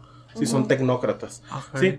Y los luciferinos son entidades más eh, embellecedoras, son entidades más de, de lo visual. Por eso es que, por ejemplo, la India es una de las de los países con más este, cantidad de, de ídolos o de figuras para adoración. Tienen Ujú. alrededor, bueno, tienen más, más de Más de millones. millones. Tienen Sí, millones sí, de entidades. Entonces, por ejemplo, ellos, o sea, te digo, son esas influencias, ¿no? Que tú puedes observar en ellos. Hay otro tipo de razas, por ejemplo, los insectoides, ellos están más ubicados en la parte de Cataluña, ¿sí? Que es, por eso están en conflicto con los reptiles, ¿sí? Cataluña Mm. con España, ¿sí? Porque están siempre, o sea, generalmente los conflictos de razas cósmicas tienen que ver con conflictos geopolíticos. Sí. Generalmente es donde se terminan observando. sí. Entonces ahorita te digo, el meollo de todo, pues es que ah, Rusia está recuperando su conglomerado y por eso estamos viendo todo este tipo de fenómenos. Empezó con la pandemia, básicamente. Poquito antes, sí, con el hecho de que Trump entrara a Estados Ajá. Unidos como presidente, siendo de otra raza, que no es la que la, la mayoritaria en esa región. Y también, por ejemplo, en el Vaticano, ¿verdad? Metiendo también a alguien de otra raza que este, que en su momento pues fue reptil y ahorita pues ya los traicionaron y están del, del lado de los Cthulhu, ¿verdad? Que son, que han sido los que han controlado el planeta, pero siempre ha sido en las sombras. O sea, bueno, es como yo lo percibo, ¿verdad? O sea, realmente pues ellos, o sea, la Guerra Fría se sabe, bueno, mi impresión es de que Rusia la ganó siempre, o sea, Sí, pero a fin de cuentas como los que utilizan la publicidad son los estadounidenses, porque Rusia no necesita hacerse publicidad, ellos nada más se muestran y con su poder armamentístico y su poder civil, o sea, es suficiente, no necesitan estar haciendo alarde, a diferencia de las prácticas que realizan los reptiles, ¿no? Y lo sabemos por qué, porque ellos son dueños, por ejemplo, del mercadeo, el marketing, ellos lo crearon, o sea, ellos son muy buenos para generar ideas y que tú creas lo que ellos quieren que creas, ¿no? No por nada Hollywood es uno de los mayores conglomerados de, de marketing, ¿no? Que existe. Y por ejemplo, nos, muchas de las cosas que quizás hemos estado hablando aquí ya se nos han mostrado en alguna película, ¿no? Por ejemplo, Matrix te habla acerca de- del consumo de máquinas que se alimentan de... que toca un poco lo que mencionabas, ¿no? La, la, la cuestión de cierta etapa de la evolución del hombre en la película de Odisea del Espacio, de cómo es que se alimenta, o sea, cómo es que eran máquinas, ¿no? Y cómo las máquinas se terminan alimentando de energía vital. o de energía, o del campo magnético, en este caso de los hombres, ¿no? Sí, y sobre todo porque, porque, porque digo campo magnético, porque muchas veces estaban en situaciones de alegría, ¿no? En Matrix, estaban precisamente como en, plenitud y por eso era que podría, no sé, bueno, se alimentaban estas entidades, ¿no? De ese estado en el que ellos estaban. Este, Monster Sing, no se diga también, por ejemplo. Monster Sing me encantó ese mensaje, ¿no? De que genera más, más energía la alegría que el miedo, ¿no? O sea, pero estas entidades no están diseñadas para para manejar ese tipo de energía, vaya, porque es energía muy sublime, muy, muy, este, pues una energía que ellos están acostumbrados a la energía densa, a lo físico, al, a, lo, a lo inmediato, a lo placentero, vaya. Oye, un ejemplo muy, muy burdo que ya lo empezamos a hacer nosotros es de que en algunas granjas que no son de pastoreo libre, a las vacas les empezaron a poner los óculos. Con ¿Los óculos Sí, con paisajes de, de praderas sobre todo a las, a las Holstein, las lecheras, para que produjeran más, más leche con menos inmersión. Se sabe, sí. Le, copiaron el plot a, Matrix. Ahí está Matrix, sí. una realidad virtual. O sea, les ponen los óculos y dicen, ah, mira, a las que las estimulamos con sonidos y con imágenes de, de praderas, aunque no esté en una pradera, nos dan mayor rendimiento de, de leche. Órale. Sí, o sea, wow, a fin de cuentas va de lado también con esta hipótesis de que, de que vivimos en un holograma, ¿no? Una simulación. Una simulación. Una simulación. Bueno, de que hologramas somos, es cierto, es la simulación. Hologramas somos porque, bueno, los átomos están, los electrones eh, rotando a mucha velocidad y pues lógicamente no vemos el movimiento y lo único que vemos es la forma, ¿no? Sí. O la materia. Entonces, sí, eh, ahorita en teoría, pues eh, las razas cósmicas negativas que están en auge, pues les digo, son los Cthulhu y principalmente Cthulhu luciferinos, ¿sí? En el hecho de que los Cthulhu son rusos y los luciferinos están en la India. Sí, están generando la mayor cantidad de conflicto y se están apoyando mucho de China. Sí, que ahorita China, como hablamos, este, o se mencionó, pues es dueño del mercado global actualmente, ¿verdad? Ya robaron ese conglomerado. O sea, han ido desarmando, digamos, a los reptiles. Y dentro de poco ya los reptiles, en teoría, van a dejar de, estar en el planeta como, como raza. Sí, ya los están expulsando. Pero pues van a continuar ahora los nuevos capataces, ¿verdad? A los que les toca. Y ahora, las entidades de luz, ¿por qué no intervienen? Pues porque ellas son... No intervencionistas. Son no intervencionistas, sí. Ellas solamente si tú les buscas en dado caso, pero también pues está esta parte de que las entidades, si no, si no tienes, em, si no desarrollas esas habilidades, es muy fácilmente que seas engañado por otro tipo de entidad, porque también esa es parte. Y algo que no mencioné, en sí este, parte de que nosotros permanezcamos dentro del planeta tiene que ver con lo que les hablaba en un principio de la malla etérica. Por eso es que la carrera espacial no ha explotado en cierta medida. ¿Por qué? Porque no está oh. permitido que se abandone el planeta. Eh, también otro ejemplo muy burdo es que no paro de hacer referencias a la cultura popular. Tú dices tú, se oculta poniéndotelo de, de frente, ¿no? se oculta la vista. exactamente. Hay un capítulo de South Park donde hacen contacto con por hacer un viaje súper rápido. No me acuerdo que Randy hace trampa en una carrerita de unos carritos y ese carrito termina yendo al, al espacio. No sé si han visto ese episodio. Resulta que eso hace que la Tierra sea candidata a entrar a la Federación Galáctica porque ya rompió una... Bueno, ya cumplió uno de los requisitos al superar una barrera de velocidad del viaje interespacial y la fregada. Es que en teoría, en teoría tiene que ver, sí, a fin de cuentas hay ciertos, eh, ciertas limitaciones, ¿no?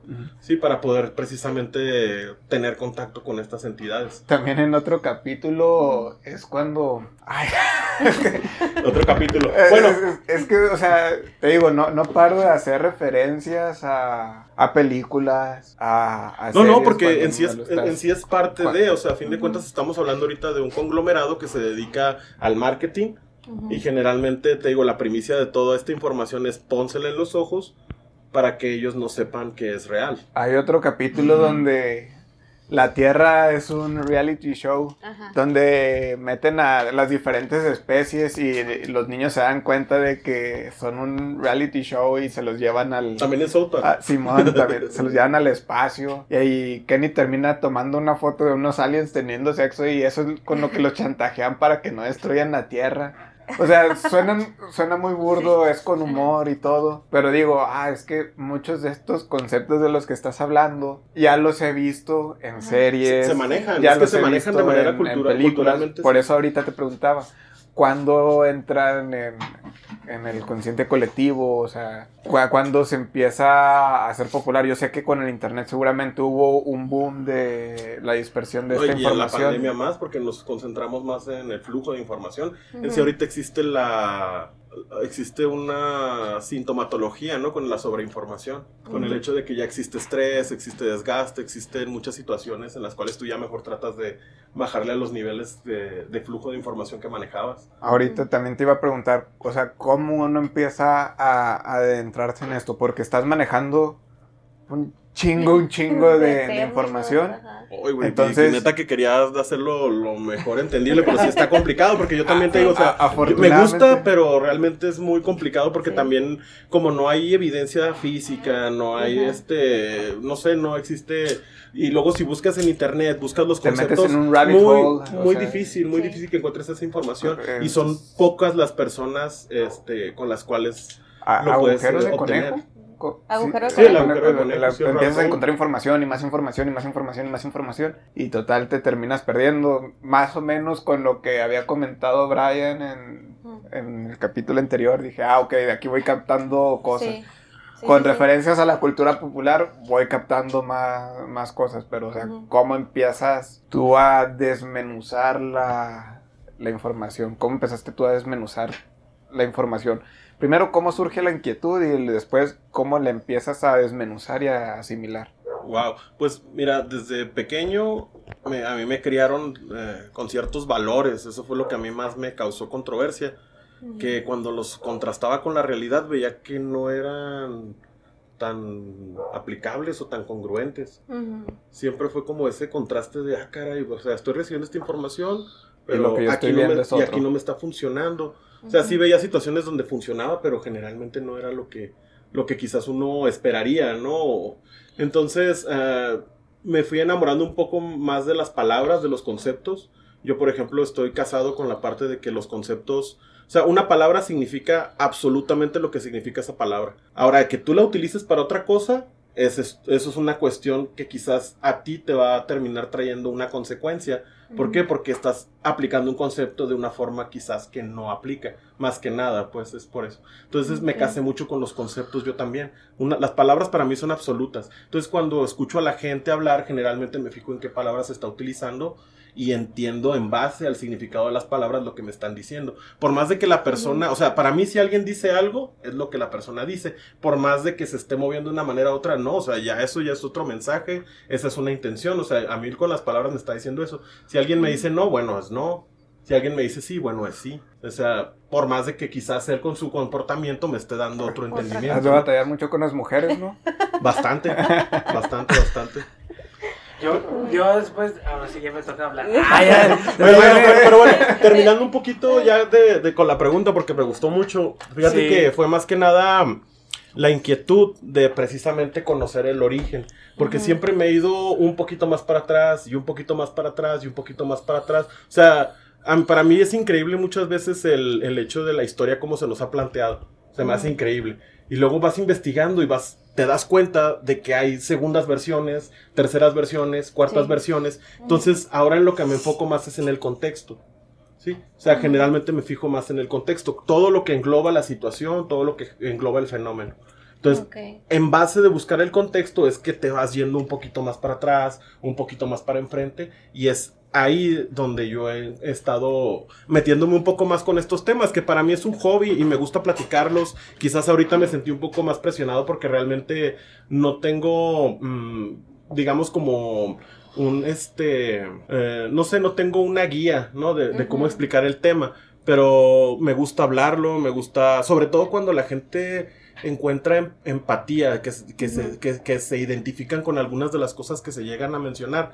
Sí, y sobre todo cuando empiezan a tener inquietud y ellos mismos me empiezan a compartir, pues es cuando dices, wow, o sea, Sí. o sea, no, no está errado, pero también no les doy tanta importancia a este tipo de información. ¿Por qué? Porque pues yo tengo una vida ya hecha en base a mi normalidad, ¿sí? Y estarle dedicando tiempo a este tipo de información, pues muchas veces termina siendo más un gasto que una inversión. Sí, ¿por qué? Porque son conceptos, como tú dices, te van llevando a una situación en la cual vas buscar, vas encontrando más información y más información y llega el punto en el cual eh, llega esta cuestión de, de que uno se satura o se contamina por exceso de información. Entonces, lo que yo he llevado a través de, de, mis, de, mi, de mi vida, pues es sí tener estos estímulos. De repente me impregno mucho, de repente me impregno menos, de repente los voy relacionando más en mi vida diaria. Y es así como precisamente me he ido impregnando de esta información. Tengo, te digo, varias personas a las que sigo que me comparten esta información pero lo principal que se dice cuando se habla de estos temas es de que no creas en nadie y no confíes en nadie, solamente confía en ti y sobre todo es de adentro hacia afuera. Es que estaba tratando de estaba en el celular porque quería ver cuántos resultados me aparecían si buscaba Anunnaki, pero en el celular no me lo dice, tal vez en la computadora. No, pero Anunnaki o sea, todavía es más común. no, o sea, a lo que quería ah, poner, ejemplificar es cómo llega uno al, al, agujero de conejo, ¿no? Yo busco un término, en este caso estaba buscando Anunnaki, y Google te dice, arrojando, mostrando tantos resultados de tantos. Es lo que quería ver, o sea, para decirte, mira, este es un ejemplo. Yo busco esta palabra y encuentra Google en punto 0.52 milisegundos, miles de millones de, resultados. ¿Cómo disiernes la, la información. Fíjate, me siento como cuando vas, cuando entraste a la uni, como cuando entras a la uni, que empiezas a buscar conceptos, sobre todo así rápidamente, no sé, lo más rápido que te pueda Es como Wikipedia. Y luego mm, te sale un concepto que, no, conoces y tienes que entender ese concepto. O la clásica definición del diccionario, ¿no? Que dice este que es este accionar, acción de acción, o sea, no sé, por así decirlo burdo, ¿no? O sea, este que te dan una definición de que nada más lo que están diciendo es eh, la acción del, o sea, del verbo. El verbo. Sí, entonces, eh, para discernir la información siempre pues tiene que ser eh, lo que te choca, te checa.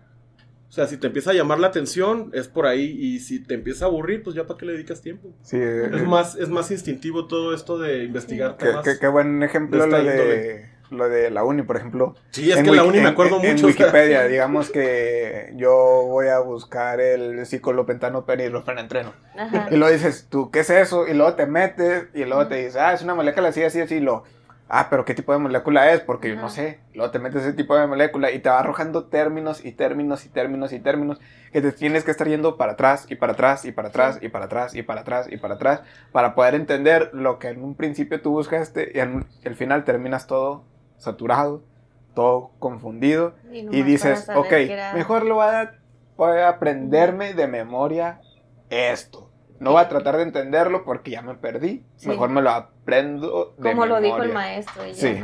¿no? y el poder de la síntesis. En sí, pues la escuela, la universidad, pues creo que es de lo que me ha dejado. El hecho de saber ubicar fuentes, el hecho de, generar preguntas, de obtener las respuestas, las conclusiones. O sea, yo muy feliz con, la cuestión de, la, de la investigación científica, ¿verdad? Pero, pues a fin de cuentas hay temas como estos que pues no se prestan tanto, ¿verdad? Y que se dan más para la... Teoría de conspiración. Sí, para las teorías o la especulación o para simple y sencillamente como historias. Hobby. Sí, o sea, yo lo veo, te digo, como una historia a fin de cuentas porque pues es... Hay cosas que pueden tener cosas que ver con la realidad porque sería como un guion de una película, ¿no? De las que hemos estado hablando. O sea, hay cosas que quizás tienen que ver con la realidad, pero sí en cierta parte de ficción. O también hay partes que no entendemos todavía. Pero Fon, ¿qué nos iba a comentar, amigo? Le corté la inspiración y nos vemos por acá. porque ya, ya este, se me, se me, olvidaba terminar ahorita, sobre todo que viene la, lo del mundial del fútbol. Ah, ok. Por ahí mencionar algo.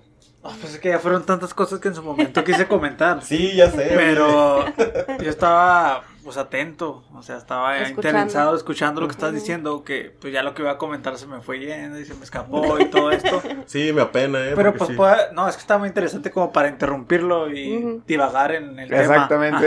Sí. Entonces por eso dije, no, hay que dejar que se desarrolle en el tema y que siga hablando porque es muy interesante, sobre todo porque en la actualidad hay muchas distracciones y como a través del tiempo nos, nos han ido diciendo otras cosas que como decían ahorita nos las ponen enfrente y todo, pero nosotros lo vemos de una manera de que sea algo fantástico o algo fuera de la realidad. A lo que voy es que cómo podemos digerir todo lo que nos acabas de decir. Porque te hice una pregunta muy interesante, ¿cómo te iniciaste en esto? Ayer grabamos todavía un episodio y yo le dije, ¿cómo te iniciaste en esto? Sí. Porque llega el momento donde te empiezan a hablar de todo esto y como tú no estás acostumbrado a escuchar esto, o tú estás más bien de alguna manera mentalizado en, a- en, un, en, un, en un origen de la vida que ya está establecido, que se cree y todo esto. Entonces te viene alguien y te viene a hablar de todo esto y tú no lo digieres, güey, porque tú ya estás, este, de alguna manera, ¿cómo se podrá Tienes decir? prejuicios, Sí, ¿no? tienes prejuicios, estás de alguna manera ya, tu, tu vida ya lo ves así, Programado, ¿no? programado y ya ignoras todo lo demás.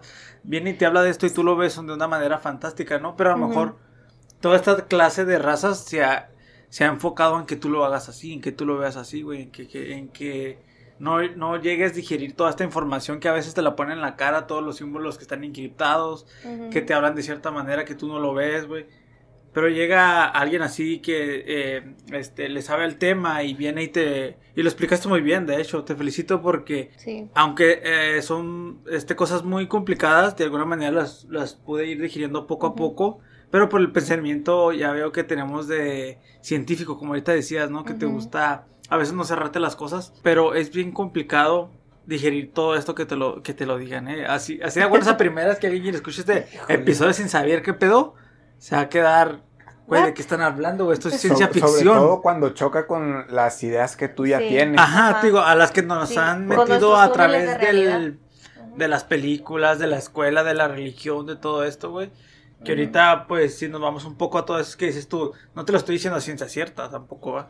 O sea, a mí, me gustó mucho cuando No, me encanta planteó, aclararlo, porque no, Ajá, no es por ajá, ahí, no es por ajá, ahí. es por ahí. pla- planteó a este al dios monoteísta de la religión judeocristiana como un antagonista y dices tú, ah, caray, esto Sí. le va a chocar a la gente, la gente va a decir, está loco. Sí, o sea, sí, ta- sí. va a seguir escuchando tal vez el, el tema, pero ya, ya con eso ya estás desacreditado. ¿Por qué? ¿Por qué? Porque La con- tradición. contradice los preceptos que yo ya tengo interiorizados. Y, y es que lo mencionaron ahí también varias, varias veces, este, André lo mencionó también de que el yo, ¿no? El egoísmo que tenemos, tenemos a tender a pensar a que la forma material es lo único que existe, güey. Entonces pensar algo más allá de la forma material es para nosotros a veces ciencia ficción, güey, es algo que no existe. Tú dices, ¿cómo puede existir alguien más? Porque si tú existes en otra raza, te la puedes imaginar físicamente, güey, algo Claro. material. Entonces más allá ya no puedes imaginar. Yo así pienso, es, Sí, o es- sea, es la sí. verdad, y, y no dejo, no desamerito, o sea, me pareció in- interesante, pero sí tuve que hacer un esfuerzo consciente para Claro, decir, güey. antes de empezar a grabar, de esto trata el tema, yo quise participar, me pareció interesante, pero tengo que dejar de lado mi- mis prejuicios, porque yo soy materialista, o sea, Claro, claro, Sí. pero sí, es sí o sí estamos muy metidos en las cosas materiales, güey. O sea, no, Ujú. si no hay algo que sea tangible, Tangible. güey, a veces no ni siquiera lo creemos, güey. Pero Y de hecho tú lo dijiste en los primeros episodios que todos estamos en el yoísmo, que Ajá. Nos olvidamos de todo lo que cuando hay. hablamos de los sueños, ¿no? De los Ajá. viajes en los sueños y todo esto, güey, que a veces la gente que se considera un ironauta o que viaja a través de los sueños y ahí ve símbolos y ve todo esto, ¿por qué no puede ser algo real, güey? Pues que de hecho lo mencionó al principio, Sí. era algo que, que yo también quería digo- comentar de ese plano astral, ¿no? Y eso y cómo acceder a él. Y digo, lo abordaste muy bien porque empezaste dándonos como que, ahora sí, como que todo en general para poder a- llegar a todo lo que son las razas actualmente. Pero digo, igual para mí, así como tú, y yo supongo que también para ti, este, digerir que hay diferentes razas es muy complicado porque las queremos imaginar iguales que a nosotros, güey, a semejanza, güey. No puedes ver algo distinto. Ahorita que hablabas de los seres gases, güey, también. O sea, yo estaba callado, güey, pero estaba escuchando todo. La, la, la verdad, las palomitas fueron muy buena idea, güey, que te las hayas traído porque yo estaba como en una película, güey, así, Sí. palomeando, güey, escuchando todo lo que estaban diciendo. Y no puedo decir mucho porque tampoco no sé mucho del tema, güey. exacto. Pero, pero está muy interesante, güey. Yo veía, siempre menciono ese canal, no sé por qué, y lo voy a mencionar, el de Gran, el de Gran Misterio con este vato. Ajá. Es muy bueno explicando muchas cosas. Este aborda a la vez también un chingo de temas que también a veces te pierdes, porque habla Ujú. mucho. Por al inicio, cuando yo lo empecé a escuchar, manejaba mucho todo esto de las razas. Este, de los Anunnaki, de las, ¿cómo se llaman estas escrituras en las tablillas estas también? Las tablas Las- sumerias. Las sumerias, todo Son las del mal muerto, ¿no? O esas son otras. Sí, pues es que las del Mar Muerto son la Biblia. Mm, Ah, no, no, no, esas son las de Los- los, eh, Los apócrifos. Ah. Los apócrifos, los del Sí. Mar Muerto son, los libros del Mar Muerto son este, los evangelios de San Judas y Ah, esta ok, gente ok, que ok, son ok, apócrifos. Pero también Que hablan de la vida de mencionaste, Jesús. mencionaste algo, André, que decías que lo dejabas a veces de ejercer o de, o de investigar, no sé, a veces te, pues te vas en tu vida diaria, ¿no? Te enfocas en, en vivir simplemente, en sobrevivir y dejas todas estas son- cosas a un lado. Yo las dejé también a un lado porque al inicio sí me interesaban y andaba muy metido también en todo eso. Pero ahorita como que fue otra vez un...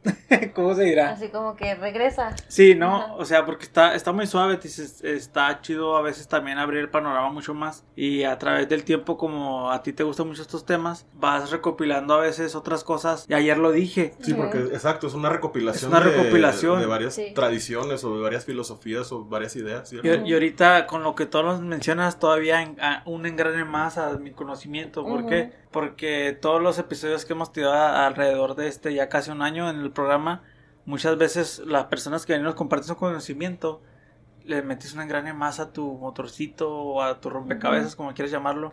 Pero vas enlazando cosas, por ejemplo, ayer que hablábamos de magia caos, este, yo dije, ¿sabes qué? Tiene un poco de similitud con lo del yoga, no sé por qué la veo Ujú. similitud. Y esta persona nos, nos respondió, pues ahí lo habrán escuchar, ya lo habrán escuchado para sí. este episodio.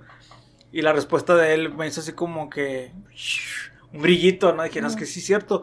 Vas acomodando todo esto y, y- y es importante que sepas extraer la información de lo que cada quien está diciendo. En este Y vas caso, formando tu propio criterio. tu propio criterio. Y deja, más que el criterio, o sea, tu visión, Ándale, tu sí, la visión. cosmogonía, de Sí. cómo concibes el, el todo. Yo Lo creo dijo. que es por ahí más que nada. Lo dijo Salvador Dalí en su momento, ¿no? Cosmogonía. no sé si lo llegaron a ver, ¿no?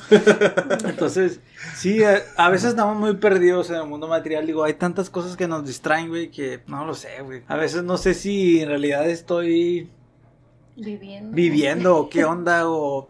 Es que esto de la simulación a veces es un tema bien fuerte. Ya cuando empieza a profundizar, güey, sí te sacas de onda, ¿eh? No, bastante. Por ejemplo, a mí me pasa de repente que, ah, no sé, la cuestión es la proyección astral, me ha llegado Ajá. a suceder, me ha Ah, llegado sí. a suceder, por ejemplo, eh, lo- hay una situación que dicen de que cuando uno descansa también hay este...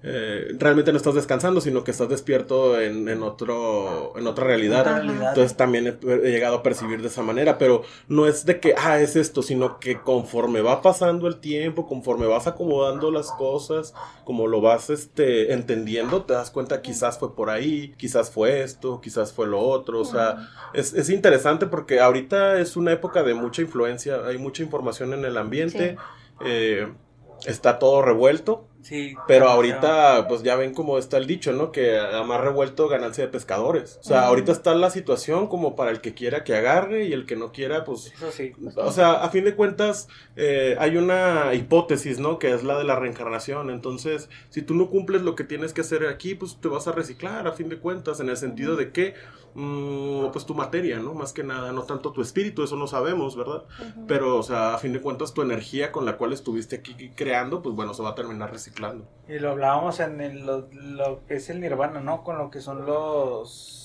la cultura esta, pues sí, oriental, Ujú. que lo hablábamos la vez pasada de la reencarnación y todo eso, que salió el tema en los sueños, que Sí. también a veces si no cumplías, como decías tú, pues te volvías a, a reciclar, güey. Simplemente si no pasabas a lo... No recuerdo cómo se llamaba el bardo, ¿no? Por ahí que te quedabas Sí. algunos días ahí, después te volvías a reciclar. Pero retomando un poquillo el tema de los sueños, ahorita que decías tú que también a veces ahí le tomas importancia a lo que vienen siendo lo- los sueños. Eh, eh, eh, cuando hablamos de eso a mí se me hizo muy interesante por el hecho de que muchos ignoramos nuestros sueños, güey. Estamos tan metidos en nuestra vida diaria que no... Ni siquiera sabes que soñaste, güey. A veces dices, es que no soñé. Es que no soñé. Soñaste, Cuando se sabe que no- sueñas hasta siete veces. Sí, y la gente que se dedica a esto, que se hacen llamar onironautas, güey, Ujú. le empiezas a escuchar, ¿no? O sea, ve videos, ve programas, ve este, un podcast o lo que se dedique a esto. Y es todo otro mundo, güey, es todo otro plano, güey, donde la gente ha aprendido a viajar y a tomar conciencia en los sueños, güey. y Está bien, cabrón. Pues es que tiene mucho que ver con lo que mencionaba Andrea al principio, o sea, de cómo, por ejemplo, esa habilidad que teníamos para la telepatía, y telepatía. todo eso, cómo se fue perdiendo a lo largo ¿Cómo, cómo de... es que se ha ido, deja perdiendo? Más que nada porque Olvidando. la hipótesis, disculpa, ¿eh? La hipótesis es de que uno llega pleno, Ajá. al plano. Llegas pleno al plano, vaya. O sea, pero conforme vas eh, haciéndote viejo en la, en la existencia. Precisamente existen ciertos estímulos para que tú este, vayas perdiendo la flexibilidad o el ejercicio de esas, de esas áreas. No, Pues no es- será... Porque por ahí, Ah, o sea, o, o que se letarguen, o que, o que se, ¿cómo se dice? De- deterioren, deterioren, o ¿cómo se dice en evolución? Sí, no, deteriorar. Es que no recuerdo el término cuando algo no, en evolución de que algo no... Atrofiar. Se atrofie, ajá, de que se atrofie. ¿No será también al- O sea, algo culturalmente existe un estímulo cultural? para el atrofiar todo este tipo, la, la imaginación, o sea, Por ejemplo, o sea, si tú dices, nacemos plenos, dicen, ah, es que los niños tienen mucha información, bueno, son muy sensibles y lo van perdiendo con la edad, tal vez porque de niños no tienen una presión sociocultural tan fuerte y conforme van creciendo, es, ay, mira, por ejemplo, tiene amigos imaginarios, Sí. ay, pero tiene cuatro años, es normal. Oye, ya a los siete ya, ya no está bien, este... Ya llévalo al psicólogo. Llévalo al psicólogo. Qué loco, ¿verdad? Y es alguien o que esas quizás- cosas ya no existen, este, es, empieza el acondicionamiento social de que de niño tú sé libre, pero conforme vas edad. creciendo Empiezan ya no puedes, ya, ya no puedes ser tan libre. No, ya no, ya tienes que empezar a ir al kinder, ya ves ahora desde temprana edad. Y Ya desde los tres. Ya te, tienen que, ya te tienes que meter al régimen. Esas cosas no las digas Yo porque esas cosas desde- están mal, asustas a tus tíos, asustas a los otros niños. Es como dicen que la escuela te mata la, la La creatividad, güey. creatividad a veces. Te hace pues cuadradote, ¿no? Te-. Así debe de ser y así es. También escuché que, o sea, por ejemplo, el niño viene así, ¿no? Con todo, con toda esta información, ¿no? De, Pleno. de- no, no, con la información viene cargado, ¿no? Sí, Desde, desde- Pero más que nada con sensibilidad sí. a la información. Pero lo que quiero decir es que es como una USB. Entonces, en cuanto le empiezas a reescribir o algo encima, se le va como que quitando lo demás. O sea, la información no se borra hasta que algo se reescribe. Entonces ahí es donde pues se va perdiendo esa, esa habilidad. No, o y, lo esa vemos, ¿no? O sea, lo vemos porque muchas veces los, pa- los niños a temprana edad ya se parecen mucho a los papás, ¿no? Y Ajá. me refiero a los hábitos quizás que, que sean más llamativos, que son los nocivos, ¿no? En el hecho de, de que ya gritan, ya, no sé, tienen ciertas actitudes hacia las personas o cómo Sí. se comportan. Pero bueno, quería también mencionarles un poquito más de, no tan catastrófico, ¿verdad? Porque ahorita andamos hablando acerca de las razas este, oscuras. Ha habido razas este, de luz o positivas eh, a través de la historia, ¿no? Principalmente han sido los avatar, los avatares, ¿no? En este caso, los diferentes que hemos visto, ¿no? Buda, eh. Jesús, eh, Hermes Trimegistro y Quetzalcoatl, que se le llegó a mencionar, ¿no? Que ahorita no les mencioné de Quetzalcoatl, pero igual a ver si hay chance. Eh, estas razas este, han sido, por ejemplo, los avatares han sido mayormente de una raza que son los felinos. Sí, que es una raza precisamente que sí encarna, pero que tiende precisamente a ser guerrera y sobre todo va a favor de la luz. Y otra raza que, se, que sobre todo se proliferó o se desarrolló mucho en, en la zona del Caribe, eh, los cetáceos. Los cetáceos es una raza que sobre todo con, con la cuestión musical generan una vibración de amor o de armonía. Sí, o sea, sí han habido esos estímulos, ¿no? Un ejemplo de los cetáceos ha sido, por ejemplo, Bob Marley. Es un ejemplo de ese tipo de, de raza, ¿verdad? Entonces sí han habido de muchas razas, este, reencarnaciones de razas mm, que, que son hacia la luz, pero también ha habido, este, ¿cómo se dice? Iniciaciones o eh, influencia por otras razas de luz, pero que no son densas, que son sublimes precisamente, ¿verdad? Ok. Sí, este, y otra cosa, bueno, ahorita eh, se está poniendo de moda Medio Oriente, eh, sobre todo con el Mundial. Hay una raza que se prolifera ahí en Medio Oriente, que tiene que ver con el mito de Drácula. ¿sí? La raza draconiana, Ujú. ¿sí? Es una raza ah, sumamente abrasiva contra la energía femenina. Y pues se puede observar culturalmente cómo es que ha sido sometida la energía femenina en, en Medio Oriente, ¿verdad? Entonces, en estos días, pues hemos tenido ya mucha influencia de esta, de esta energía eh, a nivel mundial, eh, por diferentes cuestiones, sobre todo la del petróleo, ¿verdad? Que ellos son quienes se encargan el gas natural de estarlo... Económicamente han tenido mucha influencia, entonces esta energía se está mermando, se está permeando en el planeta y ahorita pues la cuestión de, de las muertas, de los feminicidios, pues está de llamar la atención, ¿sí? Entonces sí es muy importante ahorita el hacer conciencia sobre, pues sobre las dos energías que somos, ¿sí? Masculina y femenina, el equilibrio entre ambas, ¿sí? Porque eso, eh, hay, una, hay una primicia que dice que que dos genera tres, en el sentido de que dos energías generan una tercera. En este caso, energía positiva, energía negativa, generan precisamente el equilibrio en el campo magnético. Simple y sencillamente, una energía femenina, una energía masculina generan un bebé, ¿no? Entonces, en este entendido, nuestro bebé, ¿quién sería? Pues nuestro propio campo magnético, al momento que nosotros mismos equilibramos nuestras dos energías. Y el campo magnético, ¿para qué ayuda en equilibrio? Pues principalmente para tener una conexión ¿sí? Un vínculo de comunicación eh, de adentro hacia afuera principalmente, ¿no? Y de conexión directa con el cosmos. Entonces, eh, por eso es importante que se mencionara ahorita sobre todo, porque les digo, se va a poner de moda, eh, pues este tipo de energía, ¿va? Se va a poner más dura la situación en cuanto al, a la intención de querer someter la energía femenina y pues va a haber ciertas situaciones que, que pues van a abrir el panorama, porque realmente ahorita a mí me sorprende la capacidad que están desarrollando las mujeres para el diálogo entre ellas, sobre todo, para la comunión y ese tipo de situaciones. Entonces va a estar interesante porque a fin de cuentas ahorita quizás la intención todavía no está bien definida de ninguno de los dos grupos que se puedan formar, ¿sí? Por eso puede haber este Sí, porque se, ya ven que se está segregando mucho la cuestión de lo femenino y de lo masculino, ¿no? Y que ahorita, por ejemplo, se habla de que lo masculino se está perdiendo. Entonces, eh, por ahí va a estar interesante, les digo, dentro de los próximos años, el, el debate que se va a armar entre, entre los géneros y la especie, ¿verdad? Pero ahí la cosa es que pues uno mismo en su propio ser individual tiene las dos energías. O sea, Totalmente, exacto, exacto. Es esa, esa falta de conciencia más que nada la que está generando este conflicto. Sí, sí, sí, porque, o sea, somos todo en el universo es dual, entonces no se pueden separar unos de otros a pesar de que ahorita exista eso de esa guerra de machismo, feminismo y lo que sea, pero en uno solo están las dos, entonces para qué pelear, ¿no? Sí, totalmente aquí la intención va a ser eh, fomentar el, ah, el equilibrio. Sí. Sí, el equilibrio principalmente, porque en base al equilibrio te digo, se abre esta ventana, ¿no? Que es de, de mayor entendimiento, de conciencia, de, conocimiento. ¿Qué? No, estoy, bien, no, estoy, estoy poco a poco la información.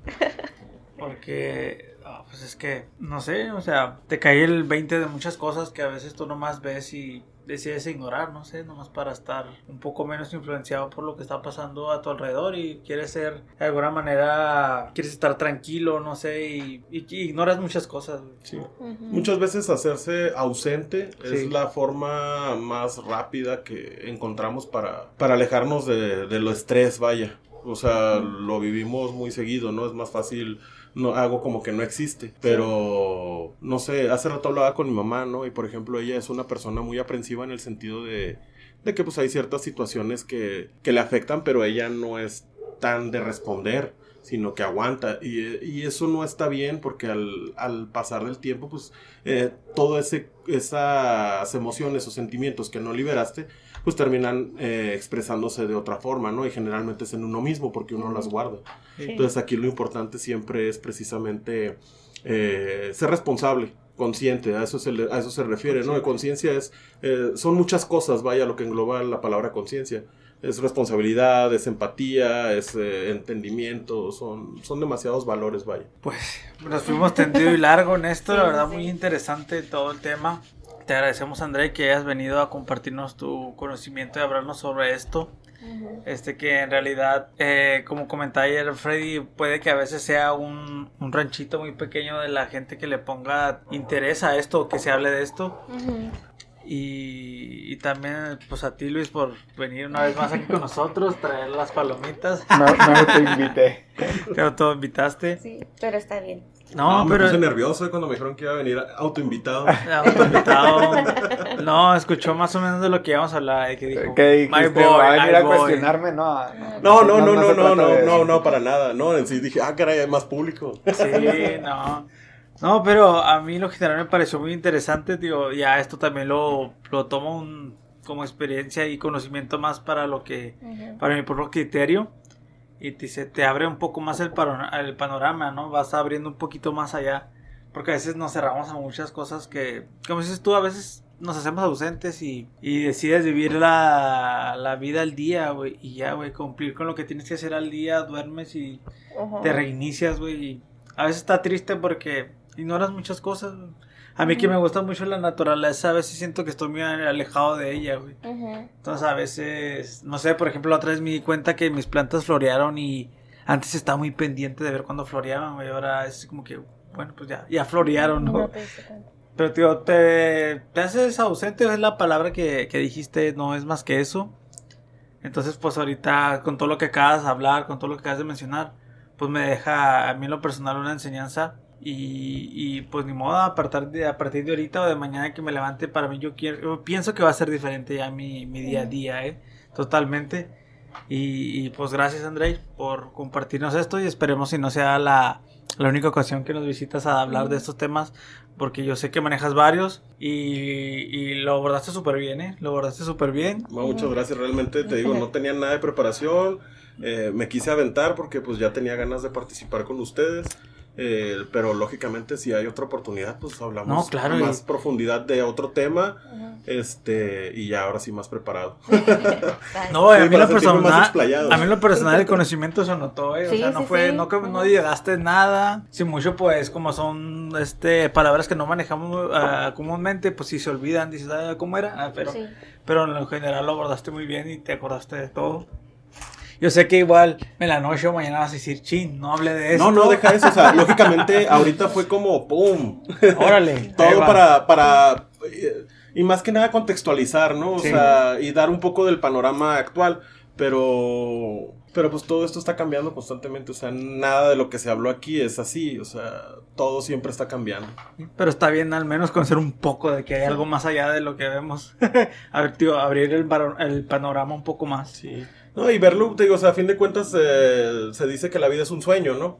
Entonces, pues, ¿por qué no ponerle un poquito más ahí de, de sabor? Salsita, de, potenciador ahí de sabor. Sí, mira, un poquito de fantasía. a ver, Gabriela, ¿algo que desees agregar aquí? Pues yo les iba a preguntar a ellos si querían agregar algo más para si no ya concluir. Ah, yo le agradezco, compañera, muy amable.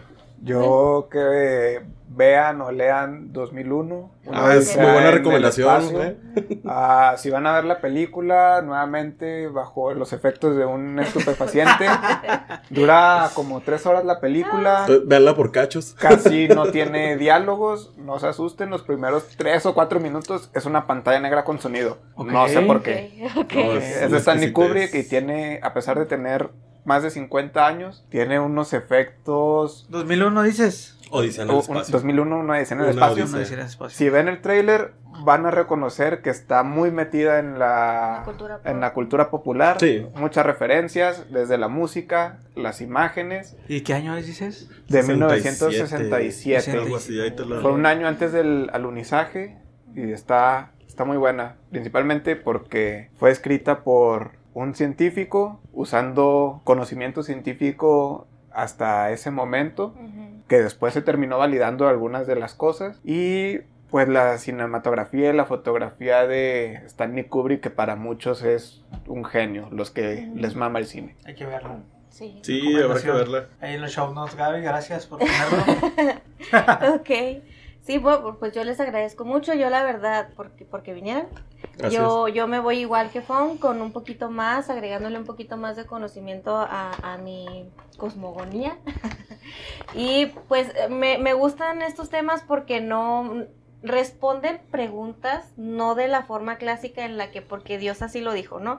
Entonces por eso me gustan, no es así como que, ay, me las crea todas porque yo sé que son teorías y no hay forma de comprobarlas, pero me gustan esas respuestas que no, no son así nada más porque así se dijo. Entonces está, está muy padre, me gusta mucho.